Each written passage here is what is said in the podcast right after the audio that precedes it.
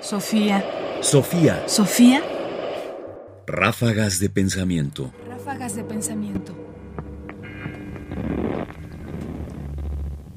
Las cualidades de un rey.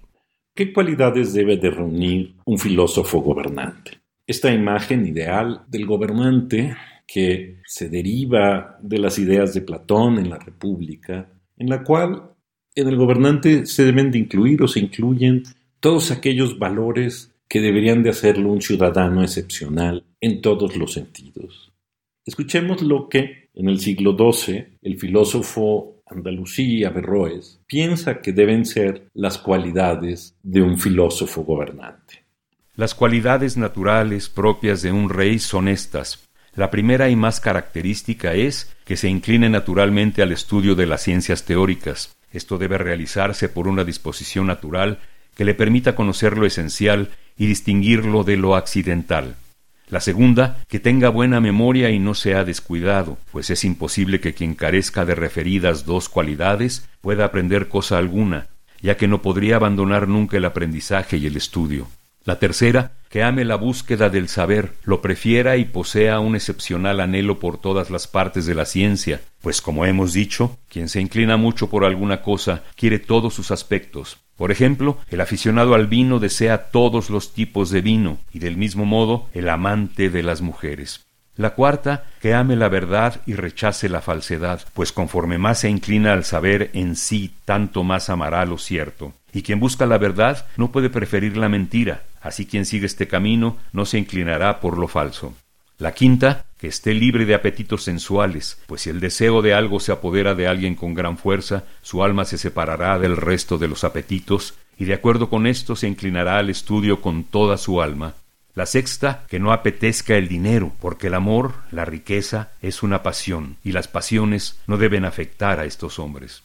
La séptima, que tenga amplitud de ideas, pues el que anhela conocer todas y cada una de las cosas y no quiere reducir su conocimiento limitándose a lo que se sostiene apoyado en una opinión no crítica, es auténtico hombre de pensamiento liberal, y en esto no hay quien supere el alma intelectiva. La octava, que sea valeroso, pues así no le faltará el valor para enfrentarse con las argumentaciones sofísticas que se presenten, y especialmente con las que están arraigadas en la sociedad. La novena, que esté dispuesto a desarrollar la inclinación tanto hacia el bien y la belleza como a la justicia y las restantes virtudes. Y esto sólo sucederá si su alma irascible tiene siempre una fe firme en la razón y en el pensar. Averroes. Exposición de la República de Platón. Como hemos escuchado, las cualidades del filósofo gobernante son muchas. Y de hecho estas nueve que hemos escuchado no las agotan todas, porque hay otras cualidades naturales también, físicas que debe de incluir el gobernante filósofo. Pero detengámonos un poco a examinar cuáles son estas y podemos ver que algunas son teóricas y otras son morales sobre todo. Y las teóricas lo hemos escuchado, teoría, memoria, búsqueda del saber, anhelo de la verdad, amplitud de ideas. Y entre las morales libre de apetitos sexuales, no al dinero y a la riqueza, valeroso y que esté inclinado hacia la virtud. De manera que, como vemos, este filósofo gobernante debe de tener tanto cualidades teóricas y analíticas como cualidades morales.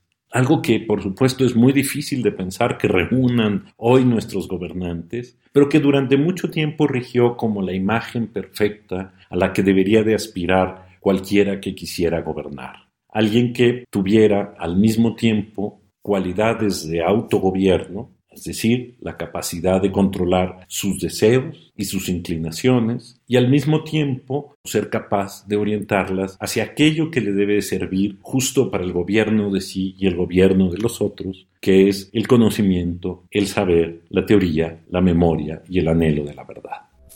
Ráfagas de pensamiento. Más información en la página ernestopriani.com. Busca el podcast en www.radiopodcast.unam.mx diagonal podcast. Comentarios: Ernesto Priani Saizó. Producción: Ignacio Bazán Estrada. Sofía. Sofía. Sofía. Sofía.